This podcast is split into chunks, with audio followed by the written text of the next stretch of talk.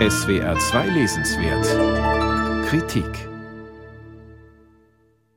Was für eine verrückte Idee. 1894 brach der gerade einmal 19-jährige Brite Marmaduke William Pickthall nach Syrien und Palästina auf, mit der erklärten Absicht, sich, Zitat, mit den Orientalen zu verbrüdern. Dem jungen Mann war vollkommen klar, dass seine Haltung der seiner britischen Landsleute diametral entgegenstand, die sich als Vertreter einer vermeintlich zivilisierteren Weltgegend alles andere als respektvoll gegenüber den einheimischen Bevölkerungen gaben. In seiner kulturellen Offenheit war Pickthall seinen britischen Landsleuten weit voraus. Man ist geneigt zu sagen, er ist es bis heute.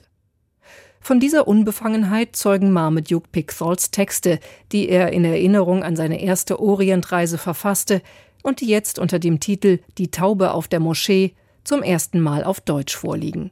Es handelt sich dabei nicht um ein klassisches Reisetagebuch, Pickthall erzählt vielmehr in kurzen Kapiteln von seinen Begegnungen. Seine Neugier wird belohnt, die Araber öffnen ihm ihre Häuser und Pickthall macht zum ersten Mal in seinem Leben die Erfahrung, glückliche Menschen zu treffen. Er nimmt die Orientalen als solche wahr, weil sie, wie er meint, nicht nach Reichtum streben, sich nicht um Löhne und Mieten sorgen, Ungleichheiten mit echter Brüderlichkeit ausgleichen. Das mag vor allem aus heutiger Sicht ein verklärter Blick auf die arabischen Völker sein, doch viele Begegnungen, von denen Pickthall erzählt, belegen diesen Eindruck. Vor allem sind da seine beiden Reisebegleiter, die jeder für sich einen ganzen Roman füllen könnten. Rashid der Schöne, ein ehemaliger Soldat und ausgefuchster Schlingel, den Pixol als Diener engagiert, der bedingungslos hinter seinem Herrn steht, immer wieder Kopf und Kragen für ihn riskiert und vor allem für eine möglichst komfortable Reise sorgt.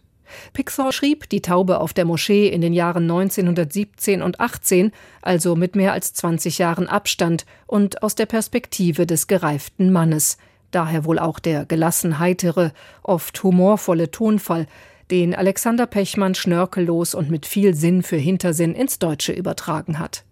Pechmann hat dem Buch außerdem ein aufschlussreiches Nachwort beigefügt. Und dann ist da noch Suleiman, der zweite Reisebegleiter, ein syrischer Dragoman, der für Pixol übersetzt und von dem er vieles über die arabische Kultur lernt. Über diesen Führer bekommt das Buch eine zweite Ebene, Suleiman greift immer wieder orientalische Legenden oder Parabeln auf, die Pixol in seine Texte einpflicht und die jenseits des Anekdotischen allgemeine Weisheiten vermitteln und sich überraschend gut in die eigentlichen Reiseerinnerungen einfügen. Auf politische oder soziale Themen geht Pixol übrigens nicht ein, sein Fokus liegt auf der individuellen persönlichen Begegnung.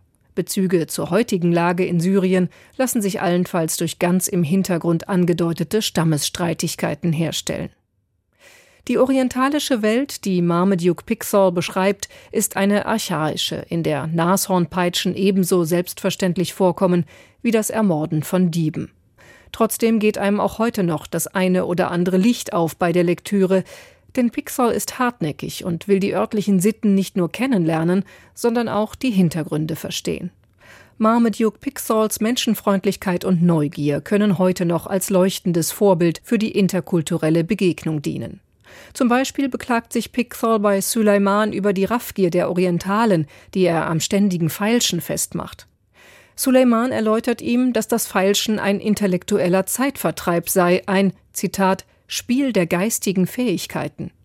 Diese Sichtweise vermag vielleicht auch heutigen westlichen Basarbesuchern aus der einen oder anderen Verspannung herauszuhelfen.